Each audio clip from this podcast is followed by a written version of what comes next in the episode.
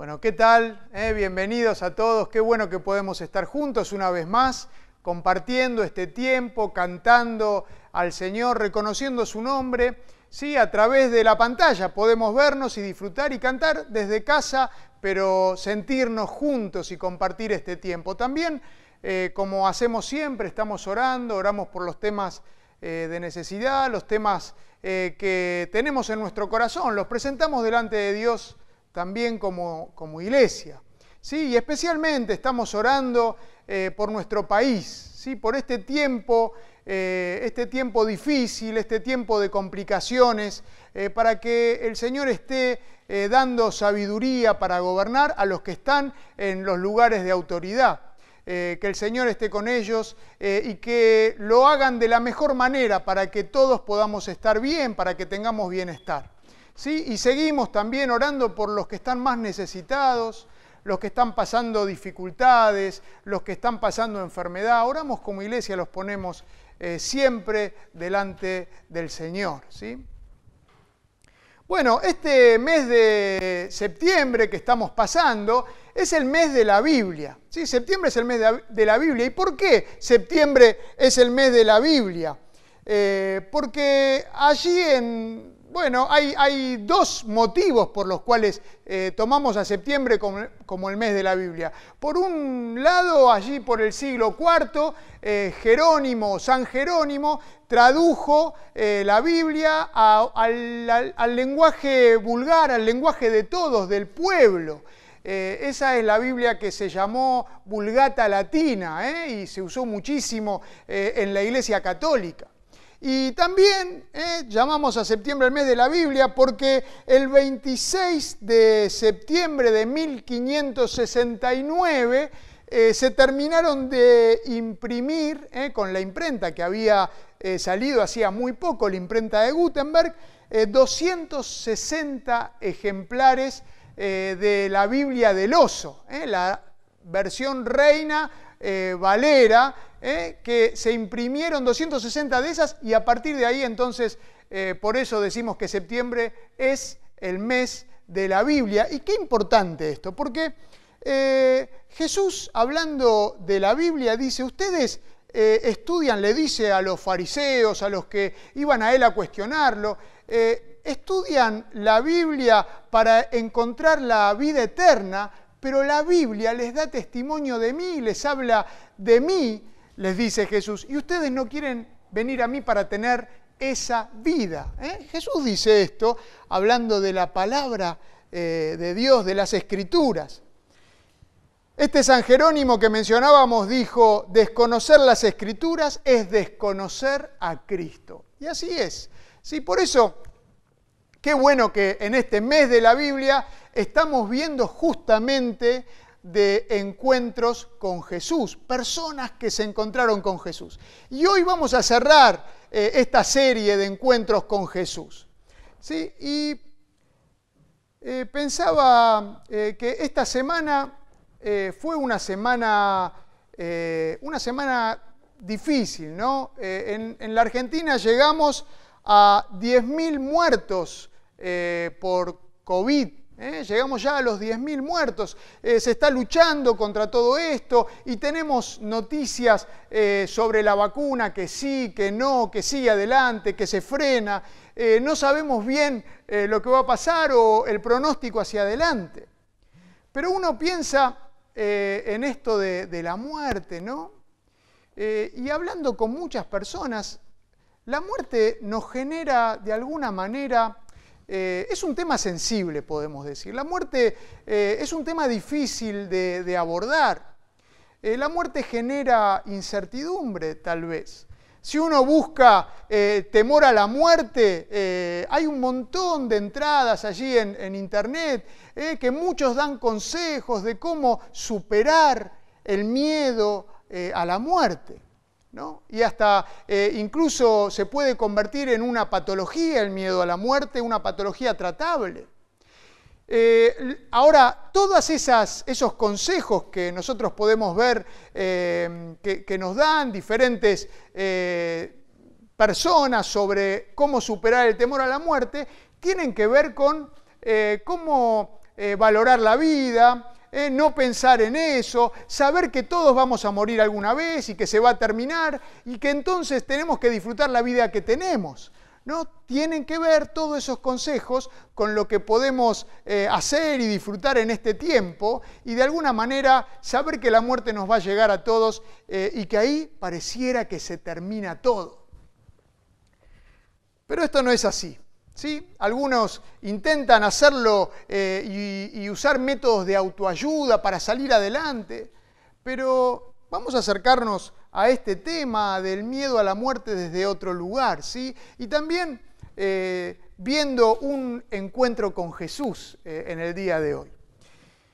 Y yo les pregunto si alguno puede pensar ¿no? en los evangelios y en la vida de Jesús, si Jesús, o si nos dicen los evangelios que Jesús sonrió alguna vez.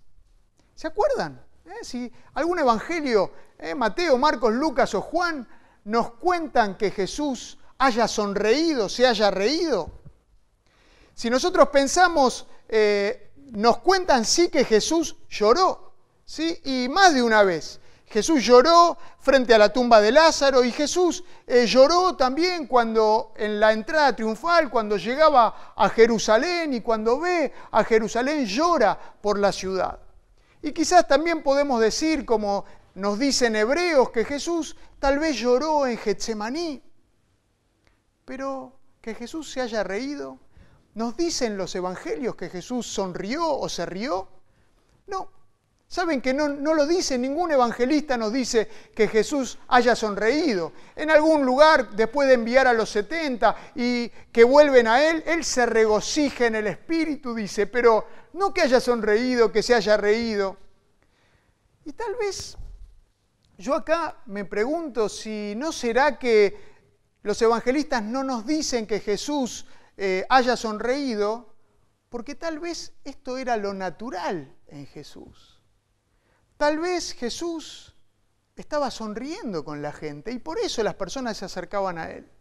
Por eso era atractivo para las personas. ¿Sí? Porque a veces nosotros entendemos mal el cristianismo. Y pensamos que eh, ser cristiano es tener una cara seria, porque la verdad es que ser cristiano es un tema serio, es un tema de vida o muerte, entonces tenemos que estar serios, eh, con la cara estirada, cara larga y una Biblia bien, bien grande abajo del brazo. ¿Es bueno tener una Biblia? Claro que sí. Pero ser cristiano no es ser aburrido, amargado, no disfrutar de las cosas o no reírse. Y quizás los evangelistas no nos dicen que Jesús sonreía o se reía porque esto era natural en Jesús y siempre lo estaban viendo con una cara sonriente frente a las personas. Jesús cuando se encontraba con la gente le sonreía. Yo me imagino, hablamos hace unos domingos de Jesús abrazando y bendiciendo a los niños. Seguramente lo hacía con una sonrisa en su rostro. Así los abrazaba Jesús a los niños. O cuando Jesús sana al paralítico, habrá sonreído, decíamos. O cuando veía a los amigos del paralítico romper el techo de la casa de Pedro, habrá sonreído Jesús también. Era normal, seguramente, esta expresión en el rostro de Jesús. Esta expresión de aceptación hacia, las personas. Y por eso las personas se acercaban a Él. Por eso las personas no tenían problemas de estar con Jesús, sobre todo los marginados los que eran desechados con Jesús podían expresarse, con Él podían estar, no se sentían juzgados y condenados, tal vez por esa sonrisa en su rostro. La Madre Teresa de Calcuta escribió, una sonrisa en los labios alegra nuestro corazón, conserva nuestro buen humor y guarda nuestra alma en paz, vigoriza la salud embellece nuestro rostro. ¿eh? Algunos necesitamos esa belleza en el rostro. E inspira buenas obras. Sonriamos a los rostros tristes, tímidos, enfermos, conocidos, familiares y amigos. Sonriámosle a Dios con la aceptación de todo lo que Él nos envía y tendremos el mérito de poseer la mirada radiante de su rostro con su amor por toda la eternidad. Esa mirada radiante de Jesús, que podamos aprender a sonreír. ¿sí? Varias veces dijimos que quizás pensamos a lo largo de los años, de los siglos, que Jesús nos había llamado a ser la policía moral de la sociedad. Y no es así. Probablemente Jesús nos esté llamando a que sonriamos al que necesita una sonrisa, una sonrisa de aceptación, una sonrisa con brazos extendidos para recibir al que lo necesita. Y acá tenemos esta historia, ¿sí? que, tenemos, eh, que está en el Evangelio de Juan. ¿sí? Juan que era eh, el discípulo amado de Jesús, ese con el que Jesús eh, tenía una intimidad especial, nos escribe este Evangelio. Y que nosotros sepamos, en los Evangelios se relatan tres oportunidades solamente en las que Jesús resucitó a alguien de los muertos, a una persona de los muertos. ¿Sí? Resucitó a la hija de Jairo, resucitó al hijo de la viuda de Naín y resucitó a Lázaro. Y esta historia eh, quería compartir hoy con ustedes, ¿eh? que se encuentra en Juan capítulo 11. Eh, vamos a leer los primeros versículos, ¿sí? Juan 11. Y dice así, había un hombre enfermo llamado Lázaro, que era de Betania, el pueblo de María y Marta, sus, sus hermanas. Marta era la misma que ungió con perfume al Señor y le secó los pies con sus cabellos. Las dos hermanas mandaron a decirle a Jesús, Señor, tu amigo querido está enfermo. Cuando Jesús oyó esto, dijo, esta enfermedad no terminará en muerte, sino que es para la gloria de Dios, para que por ella el Hijo de Dios sea glorificado. Y Jesús amaba a Marta, a su hermana María y a Lázaro. Jesús los amaba. Ahora, Jesús tenía mucha relación con Marta, María y Lázaro. Era amigo de la familia. Sí, él era muy cercano y ellos eran cercanos para él.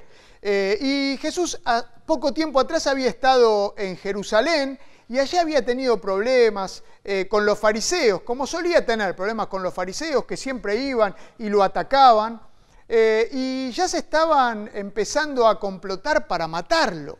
Y entonces Jesús sale de Jerusalén y se va para, cruza el Jordán y se va a Perea, a otra región. y estando allí recibe esta notificación de alguna manera de que su amigo Lázaro estaba enfermo, había caído enfermo, pero no solamente eso le dicen, eh, las hermanas le mandan decir a Jesús, Lázaro, eh, al que amas, dice alguna versión, o al que quieres o le tienes afecto, eh, está enfermo. ¿sí? y es verdad, Jesús tenía este afecto por Lázaro y por la familia. Eh, pero eh, el, último texto que leímos, el versículo 5, dice, Jesús amaba a Marta, a su hermana y a Lázaro.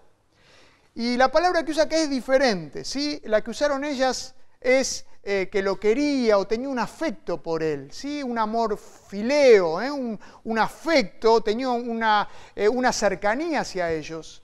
Pero la palabra que usa este versículo 5 es ese amor ágape.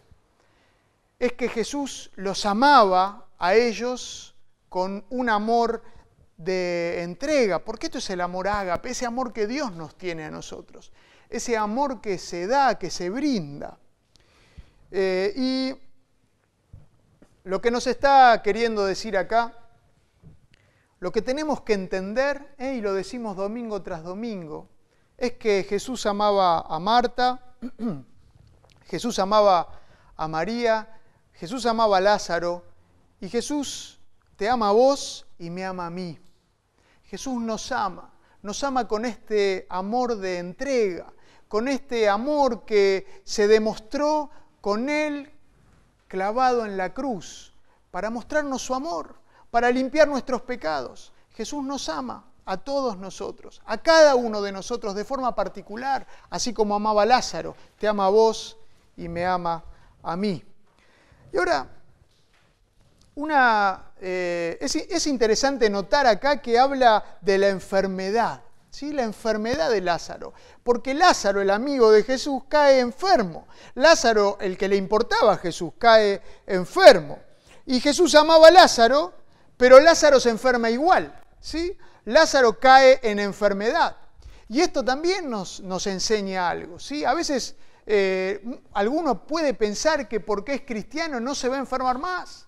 O algunos piensan que no vamos a tener ni dolor de muelas, eh, ni dolor de... ningún tipo de dolor eh, nos va a quejar, ninguna enfermedad va a llegar a nosotros porque somos cristianos. Pero esto no es así y no es lo que la palabra de Dios dice. Lázaro, amigo de Jesús, muy cercano a Jesús, estaba enfermo y había, había caído en enfermedad. O sea que la enfermedad no tiene no tiene que ver con que Dios te ame o no te ame. Dios te ama. Podés enfermarte, podés no enfermarte, pero Dios te ama igual. Así que no lo relaciones. No relaciones lo que te pasa, tu enfermedad, con el amor de Dios. Porque muchas veces la enfermedad nos puede sembrar dudas. ¿no? Cuando las cosas no salen como eh, yo, yo quiero, yo espero, eh, o cuando un ser querido cae en enfermedad, se siembran dudas, dudas en mi mente, dudas en mi corazón. ¿Será verdad que Dios me ama? ¿Será verdad que, que Dios se preocupa por mí, que yo le intereso a Dios? ¿Será verdad que Él está conmigo y me sostiene? Claro, cuando llega la enfermedad empiezan esas dudas, pero no tengamos dudas, Dios nos ama. Dios nos ama y podemos pasar por enfermedades y aún así Él está con nosotros en medio de la enfermedad para sostenernos. La enfermedad, claro, es un tema sensible también, ¿no? Es un tema que a veces es difícil de entender. Podemos hablar rápido de la enfermedad, pero cuando nos toca o le toca a alguien que está cerca de nosotros, es difícil de entender o de explicar. Eh, muchas veces damos explicaciones simples o simplistas, ¿sí? que no satisfacen, incluso que hacen daño. Por eso hay que ir con cuidado a estos temas.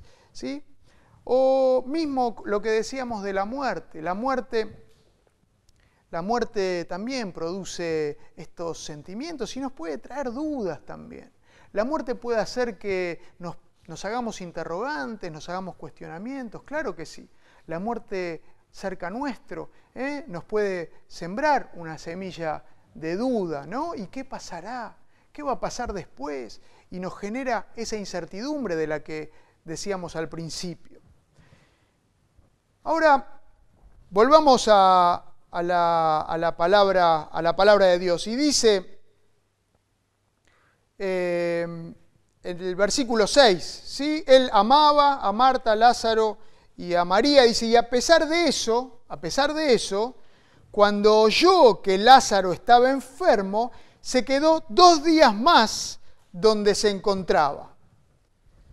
O sea, Jesús escucha que su amigo Lázaro está enfermo y se queda haciendo lo que estaba haciendo, se queda como si fuera que no le dijeron nada en el lugar a donde estaba, haciendo lo que estaba haciendo allí. Dos días se quedó quieto Jesús en ese lugar. Eh, y claro, acá uno se pone medio como, como, nervioso, ¿no? Porque uno cuando ora, pues dice, bueno, yo oro al Señor y, y, bueno, oré como que tengo mérito porque presenté mis temas a Dios en oración, por lo menos estoy orando, y ya que estoy orando, quiero que Dios me responda enseguida. Cuando oro, quiero que Dios me dé la solución a los problemas eh, y que Dios me responda. Sí, bueno, está bien, si no me quiere decir que sí, que me diga que no, pero que me responda rápido. Pero Dios no actúa de esa manera. Dios tiene sus tiempos, ¿sí? Y uno eh, piensa en esto y dice, pero ¿cómo Jesús se tardó dos días? Eh, ¿Tuvieron que esperar que Jesús vaya hasta ellos en una situación tan grave? ¿Cómo puede ser? Si oraron o si hablaron con Jesús, bueno, Jesús sabe lo que hace. Aunque yo no entienda lo que Él está haciendo, Jesús sabe lo que hace. Tengo que animarme a confiar en Él, a aprender, a confiar en que sus tiempos son los mejores, que Él sabe lo que hace. Bueno, luego Jesús, pueden seguir en el capítulo, habla con sus discípulos, eh, que vamos a ir, vamos a volver cerca de Jerusalén, ¿cómo puede ser? Porque nos van a matar. Bueno, él le dice, sí, vamos a ir porque Lázaro murió. Finalmente, Lázaro, luego de esta espera de dos días, muere. ¿sí? Lázaro, el amigo de Jesús, ¿eh? y a este Jesús que había hecho tantos milagros y al que llaman para que vaya a ver a Lázaro que estaba enfermo, muere. Y entonces allí en el versículo 17 eh, podemos leer, a su llegada van, ¿eh? vuelven a Betania, Jesús con sus discípulos, a su llegada Jesús se encontró con que Lázaro llevaba ya cuatro días en el sepulcro. Cuando Jesús llega, ya hacía cuatro días que Lázaro estaba sepultado. En ese tiempo, eh, cuando alguien moría, eh, no se esperaba, se lo sepultaba eh, directamente, se lo metía en una cueva que se cavaba en la roca, y ahí se lo, se lo envolvía con sábanas y se lo metía en ese sepulcro. Ahora, Lázaro llevaba cuatro días ya muerto en el sepulcro cuando llega Jesús. Y uno piensa, es demasiado tarde. Es demasiado tarde que Jesús llega a este lugar. Y allí estaban, estaban todos haciendo duelo, ¿no? Habían venido de Jerusalén a visitar a la familia porque se estilaba que el duelo duraba aproximadamente una semana. Sí, estaban acompañando a María y a Marta, las hermanas de Lázaro que había muerto, las acompañaban llorando con ellas, acompañándolas, cocinándoles para que puedan comer, sosteniéndolas, este grupo de amigos, y Jesús llega tarde, cuatro días tarde. Y cuando Marta ve a Jesús, sale corriendo a él y se pone delante de él y le dice, si hubieras estado aquí, mi hermano no habría muerto, le dice Marta a Jesús. Y después va a buscar a María, a la otra hermana, la que había eh, derramado el perfume en Jesús. Y cuando viene María a ver a Jesús, le dice, si hubieras estado aquí, mi hermano no habría muerto. Las mismas palabras que Marta, porque ellas pensaban, seguramente hablaron entre ellas, Jesús que hizo tantos milagros, si estuviera entre nosotros, podría sanar a Lázaro, nuestro hermano. Lázaro no habría muerto y van y se lo dicen a Jesús, pero ahora, pero ahora es demasiado tarde. Ya Lázaro está muerto, hace cuatro días que está muerto. Y la pregunta es, ¿tarde para quién? ¿No? Porque es verdad que si Jesús estaba en Betania podía haber sanado a Lázaro y hubiese sido una sanidad más. Y Lázaro no hubiese muerto y entonces Jesús no hubiese hecho este tremendo milagro que hace para mostrar la gloria de Dios y Él mismo es Dios. La verdad es que el tiempo de Dios es perfecto. Yo puedo no entender el tiempo de Dios. Yo puedo pensar que Dios se está demorando. Puedo pensar por qué Dios no me responde, pero Él sabe lo que hace. Él tiene el control de los tiempos. Dios sabe mejor que yo cuándo es el tiempo perfecto. Puedo confiar en Él. Pareciera que Jesús llegó tarde, pero Jesús llegó en el momento indicado. Especialmente Jesús llegó después de cuatro días eh, que Lázaro estaba sepultado.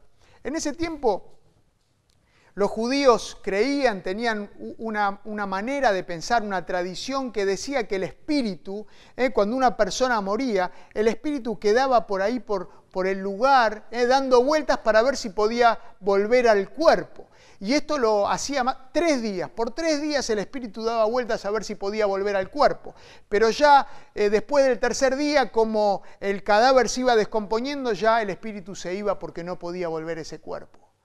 Jesús tenía todo pensado. ¿sí? Como sabía lo que los judíos pensaban, Jesús esperó cuatro días, ¿sí? que pasen cuatro días de Lázaro sepultado para ir allí y hacer este milagro maravilloso. ¿eh? Para que nadie sospeche que el, el, Espíritu está dando vuelta y volvió a Lázaro, sino para que todos sepan ¿eh? que la gloria es de Dios por resucitar a Lázaro. Ahora, cuando Jesús ve todo esto, le pregunta a las hermanas dónde lo pusieron. ¿Dónde lo pusieron? Y Jesús ve que están llorando, Marta, María, y si hubieras estado acá, no hubiera muerto. Y lloran. Y entonces llega este versículo ¿no? que nos muestra a este Jesús maravilloso, este Dios que se hizo hombre, que habitó entre nosotros, que vimos su gloria, dice Juan, pero también vimos su empatía, vimos que él podía sentir lo que nosotros sentimos. Y dice Juan 11, 35, Jesús lloró. En medio de toda esta situación, viendo Jesús el dolor que estaban pasando las hermanas de Lázaro, sus amigas, las personas a las que él amaba, viendo el dolor Jesús lloró. Viendo el dolor del ser humano, Jesús se sensibiliza. Jesús no es eh, un Dios apático, ¿eh? apateia o un Dios inmutable. Era, eran los dioses de todos los que estaban alrededor. Los griegos pensaban que Dios, si es Dios, es inmutable, no puede sentir nada. Pero este Dios, el Dios verdadero, siente lo que nosotros sentimos y por eso Jesús llora. Por eso Jesús lloró frente a la tumba de Lázaro, su amigo, frente a la familia que lloraba de dolor. Jesús lloró al ver el dolor, al ver la desazón, al ver la incertidumbre que genera la muerte en nosotros, en las personas. Jesús lloró porque la consecuencia del pecado es la muerte. Y lo que el pecado produce en nosotros hace llorar a Dios. Él se sensibiliza porque nos ama, nos ama y no quiere que estemos lejos de Él. Le importamos, le interesamos, como le interesaba esta familia, le interesás vos y le intereso yo. No es un Dios apático, al contrario, es un Dios empático, es un Dios que entiende lo que nosotros sentimos.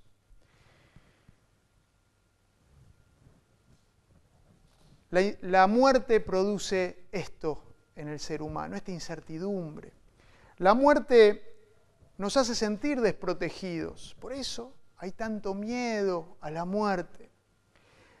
La muerte nos hace doler, la verdad que la muerte nos hace doler el alma, ¿sí? cuando vemos lo que pasa alrededor nuestro, cuando vemos quizás lo que nos espera, nos hace doler el alma y de pensar, ¿qué va a pasar? ¿Cómo será?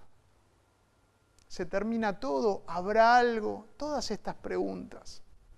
Alguien escribe, eh, un, un escritor, los enigmas de la vida se volverían un poco menos abrumadores si pudiéramos descansar en la convicción de que este no es el último acto del drama humano. Que no se termina todo con la muerte, si pudiéramos tener esa convicción. Y cuando Jesús llora frente a la tumba de Lázaro, los que están alrededor lo ven y dicen lo que podíamos haber dicho cualquiera de nosotros. Dice el versículo 37, algunos comentaban, este que le abrió los ojos al ciego, ¿no podía haber impedido que Lázaro muriera? ¿No podía Jesús impedirlo? Claro que podía. Sí, Jesús podía impedir que Lázaro muriera, pero no era eso lo que quería, no estaba en sus planes. En sus planes estaba resucitarlo, levantarlo de los muertos. Y entonces está este maravilloso texto que dice Jesús, un yo soy de Jesús. En Juan 11, 25 y 26 dice, entonces Jesús le dijo, hablando con Marta, con la hermana de Lázaro, entonces Jesús dijo, yo soy la resurrección y la vida. El que cree en mí, aunque esté muerto, vivirá. Y todo aquel que vive y cree en mí, no morirá jamás, no morirá eternamente. Esto dice Jesús. Él es la resurrección y la vida. Y entonces, frente a la tumba de Lázaro, dice, quiten la piedra. ¿eh? La piedra que cubría esa sepultura. Quiten la piedra, dice Jesús. Y Marta, que era práctica, esta Marta que conocemos, ¿eh? que hacía los quehaceres de la casa, Marta le dice, pero eh, Señor, ya está eh, con mal olor, hace cuatro días que está, se está descomponiendo el cadáver de Lázaro. Pero Jesús dice, quiten la piedra. Y cuando quitan la piedra, Jesús dice con voz fuerte, no para que Lázaro lo escuchara, porque no necesita gritar Jesús, para que lo escuchen los que estaban alrededor, para que vean este milagro que Jesús estaba por hacer. Lázaro, ven Y lo llama como si estuviera vivo. Lázaro estaba muerto ya más de cuatro días, pero Jesús lo llama como si estuviera vivo. Lázaro, ven fuera. Y Lázaro entonces salió vivo de la tumba. Jesús le había dicho a Marta, a los que estaban con él, te dije que si crees, verás la gloria de Dios. Si crees, podés ver la gloria de Dios. Si creemos, si confiamos en Jesús, porque esto es creer, poner la confianza en Él, poner nuestras vidas en sus manos. Si creemos de esta manera, entonces resucitamos de veras. Resucitamos. Entonces somos liberados del miedo que caracteriza a una vida sin Dios. Porque una vida sin Dios sí puede tener miedo. Miedo a la muerte. Somos liberados del miedo a no tener esperanza para lo que viene en el futuro. Dice en primera Tesalonicenses capítulo 4, versículo 3, hermanos, no queremos que ignoren lo que va a pasar con los que ya han muerto, para que no se entristezcan como esos otros que no tienen esperanza. ¿Acaso no creemos que Jesús murió y resucitó, así también Dios resucitará con Jesús a los que han muerto en unión con Él.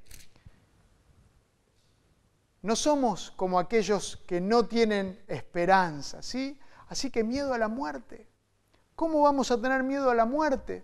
Tenemos la esperanza bien puesta, la esperanza en la resurrección que Jesús va a hacer con nosotros. Y este Lázaro que, murió y que fue sepultado y que Jesús lo resucitó, al tiempo volvió a morir. Sí, pero se cumplieron las palabras de Jesús, ¿eh? que el que pone la esperanza en Él, ¿eh? yo soy la resurrección y la vida, el que cree en mí, el que pone la confianza en mí, aunque esté muerto, vivirá. Y Lázaro, si bien volvió a morir físicamente, vive eternamente con Jesús para siempre en el cielo. Y esta es la promesa que tenemos. ¿Por qué tenerle miedo a la muerte? Tenemos una promesa de Jesús asegurada. Él es la resurrección y la vida. ¿Crees esto? le preguntó a Marta. Y lo mismo podemos decirte a vos. ¿Crees esto? ¿Crees que Él puede darte vida y vida eterna? una vida que empieza en el momento que lo invitas a vivir, a venir a Él a tu vida, y de ahí en adelante no termina nunca, nunca más. La muerte es un paso hacia esa vida eterna con Jesús. La muerte para el que pone la confianza en Jesús es simplemente cambiarse de ropa. ¿sí? Cambiarse de ropa para ponerse esa ropa especial para ir al banquete que Dios tiene preparado para recibir a todos esos que pusieron la confianza en Él. Sigue Juan 11 diciendo así más adelante, algunos, muchos de los que estaban ahí al ver este tremendo milagro, dice, se habían reunido muchos que, iba, que habían ido a saludar y a acompañar a María y a Marta, y muchos de ellos creyeron en Jesús. Muchos de ellos vieron este milagro maravilloso y pusieron la confianza en Jesús. Pero otros, otros no.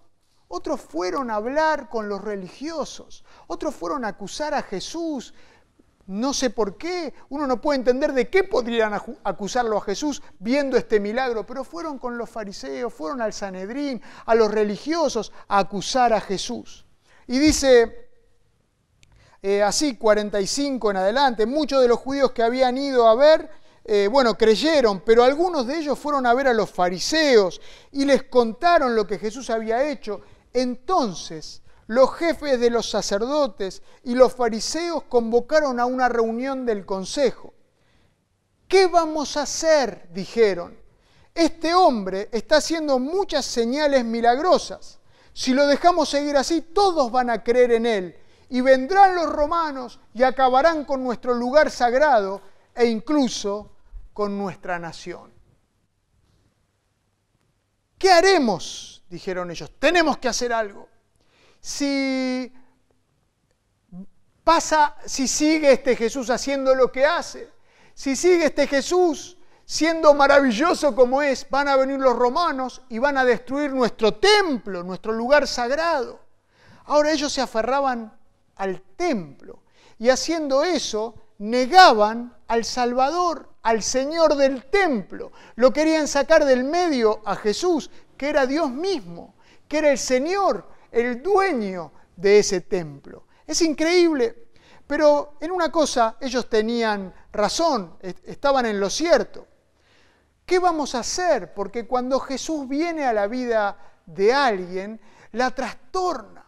Jesús viene a la vida de alguien y rompe las estructuras. Cuando Jesús viene a tu vida, te cambia, te hace nuevo. Jesús reordena tus prioridades. Y lo hace de una manera espectacular. Te da una vida con sentido, con propósito. Esto es verdad. Jesús rompe el statu quo. ¿Qué haremos? decían ellos. Nosotros queremos que todo siga como está y con Jesús así no se puede. Si invitas a Jesús a tu vida, todo no sigue como está. Jesús toma las riendas y hace todo nuevo, todo mejor, todo maravilloso.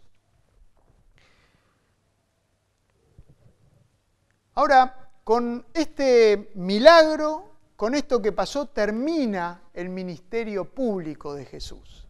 Sí, a partir de acá eh, dice que eh, los, religiosos eh, ya convinieron en matar a Jesús. Y también lo querían matar a Lázaro de nuevo, que se muera de nuevo para sacar este tema de la resurrección y todo eso. Dijeron, vamos a matar a Jesús, vamos a matar también a Lázaro y a todos los que se interpongan en nuestro camino.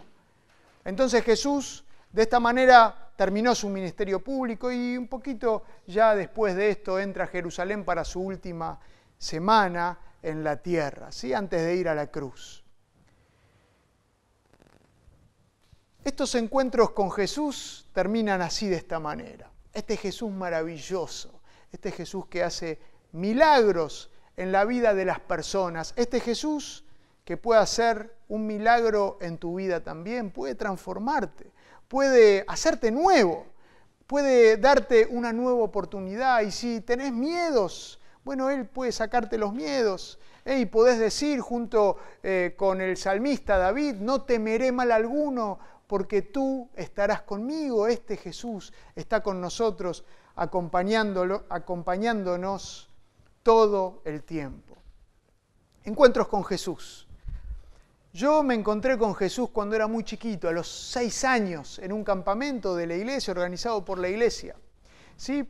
Eh, vino un, un, predicador, un evangelista que contaba de la salvación en Jesús y en ese tiempo yo no sé, no recuerdo bien, pero entendí que había un cielo y un infierno y que Jesús me amaba y yo quería estar con Jesús en el cielo. Y entonces acepté a Jesús como Salvador de mi vida pero ese encuentro con Jesús siguió avanzando. ¿sí? En mi adolescencia eh, yo pude tomar diferentes caminos, pero en un momento, en un momento le dije a Jesús que quería estar abrazado con Él y que quería disfrutar eh, de la relación de amor con Él y quería eh, empezar a crecer en esa gracia maravillosa que Él tiene hacia mí. Y a partir de ahí, cada vez, cada día es una aventura. Cada día puedo conocer un poquito más quiero aprender un poco más. Siempre hay más que aprender de Jesús, porque este Jesús que decimos es maravilloso. Es un Dios que está cerca y es el Dios creador de todas las cosas. Y es un Dios que se interesa por mí. Yo puedo contarle mis cosas y a Él le interesan. Yo puedo decirle lo que me pasa y a Él le interesa. Y eso puedo vivirlo todos los días en mis encuentros con Jesús. Que vos también puedas disfrutar de un encuentro con Jesús, un encuentro transformador, un encuentro maravilloso. Dice que el capitán, cuentan que el, capitán, el capellán perdón, eh, de la Universidad de Harvard en su despacho atendía a muchos jóvenes que estudiaban allí y se sentaban, venían delante de él y le decían, no creo en Dios. Y él los hacía sentar y les decía, dígame, ¿en qué clase de Dios no cree? Probablemente yo tampoco creo en ese Dios. Y entonces les hablaba de Jesús. Qué lindo, qué interesante. A veces tenemos estas ideas preconcebidas de Dios como un Dios duro, un Dios severo que nos castiga, un Dios aburrido y amargado que está mirando y juzgando todo lo que hacemos y con una vara en la mano para golpearnos al primer error. Pero esto no es así. Jesús nos muestra cómo es Dios, porque Jesús es Dios. Y Jesús amaba a las personas. Jesús ama a las personas como a Marta, a María, a Lázaro, a mí y a vos también. Jesús te ama. Jesús ama a los pecadores, a nosotros. No tenemos que limpiarnos para ir a Jesús. Lo hemos dicho muchas veces. No tenemos que limpiarnos para ir a Jesús. Tenemos que ir a Él y Él nos va a limpiar. Él va a hacer eh, su obra en nosotros, en nuestras vidas. Así que no tengas miedo, no le tengas miedo a la muerte. Sí, la muerte, si pones tu confianza en Jesús, solamente es un paso hacia esa vida maravillosa junto a Él para siempre. Ya no en fe, sino viéndolo cara a cara. ¿Sí? Jesús te dice esto con una gran sonrisa. No tengas miedo, no tengas miedo, vení a mis brazos. Yo estoy dispuesto a abrazarte. En una obra que escribe un tal O'Neill sobre Lázaro. Dice que Lázaro termina diciendo, ríete conmigo, la muerte está muerta, no hay más temor, solo hay vida, solo hay risa. Hay una gran sonrisa en Jesús esperando recibirte. Anímate a ir a Jesús. Anímate a encontrarte con Él, que estos encuentros con Jesús que vimos estos domingos sean eh, motivadores para que puedas ir a Él, para que puedas, y si estuviste cerca de Él, para que puedas reencontrarte con Él, si alguna vez estuviste cerca y te alejaste, que puedas reencontrarte con Él sabiendo que te recibe con esta sonrisa, que Él te hace limpio, que Él te hace nuevo, que Él te da nuevas oportunidades. Anímate a ir a Jesús a encontrarte con Él. Déjame terminar este, este tiempo con una oración. Señor, te damos gracias porque sos maravilloso, maravilloso Dios. Gracias porque nos mostraste cómo sos aquí en la tierra, viviendo entre nosotros, mostrando tu amor, mostrando eh, tu compasión, tu empatía, mostrando que sentís nuestros dolores que llorás por lo que nosotros lloramos. Señor, sos maravilloso, que podamos ir a vos así como estamos y dejar nuestros miedos, si tenemos miedo a la muerte, dejarlos para abrazarnos a vos y a tu sonrisa y poder eh, creer, confiar en que la muerte es solamente un paso eh, para que después estemos por la eternidad con vos, todos los que ponen la confianza en vos. Y Señor, inquieta los corazones para que los que todavía no se encontraron con vos puedan hacerlo, que se animen, que den este paso de fe, que se animen a poner sus vidas en tus manos en plena confianza. Y Señor, si también alguno estuvo alguna vez cerca tuyo, pero se alejó por diferentes situaciones, que pueda volver a vos, que pueda disfrutar de tus brazos, de tu abrazo, de tu sonrisa, de tu perdón, de la liberación que vos das. Señor, te agradecemos porque sos un Dios maravilloso, porque sos la resurrección y la vida, y porque el que cree en vos no va a morir jamás. En tu nombre, amén. Muy bien, que Dios te bendiga, gracias por habernos acompañado, ¿sí? Y si vos querés que oremos por vos, querés que eh, te contemos más de este Jesús maravilloso, si querés conocerlo en profundidad, bueno, escribinos y vamos a comunicarnos para contarte más de la gracia maravillosa de Jesús. Que Dios te bendiga.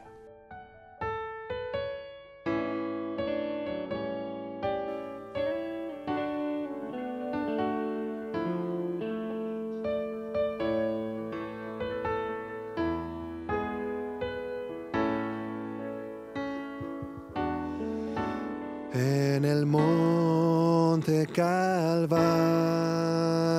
se vio una cruz, emblema de afrenta y dolor. Y yo quiero esa